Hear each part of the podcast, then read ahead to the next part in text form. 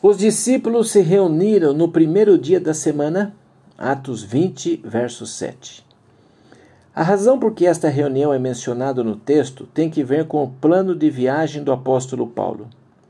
Ele tinha que partir no dia seguinte, e nesta noite operou um grande milagre ressuscitando Eutico da morte. É claro o fato de se tratar de uma reunião noturna. Refere-se à parte escura do primeiro dia da semana, Atos 20, verso 7. Nos tempos bíblicos, a parte escura do dia precedia a parte iluminada desse mesmo dia, Gênesis 1, verso 5. O sábado era observado desde o ocaso de sexta-feira até o pôr do sol de sábado, Levíticos 23, 32, Marcos 1, 32. Se essa reunião teve lugar na parte escura do primeiro dia da semana, trata-se de uma reunião no sábado à noite. Paulo ter-se-á reunido com os crentes durante todo o dia de sábado. Deveria seguir viagem no dia seguinte, domingo.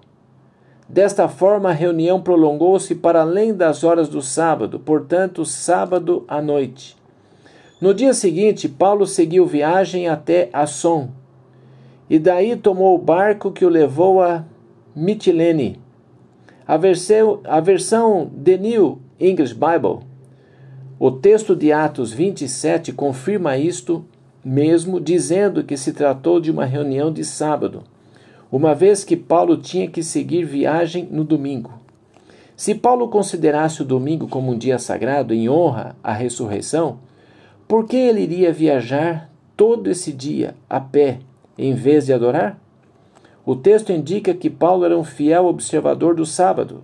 Veja Atos 13, 42 a 44, 17, 2, 16, 12, 13, 18, verso 4. Está aí.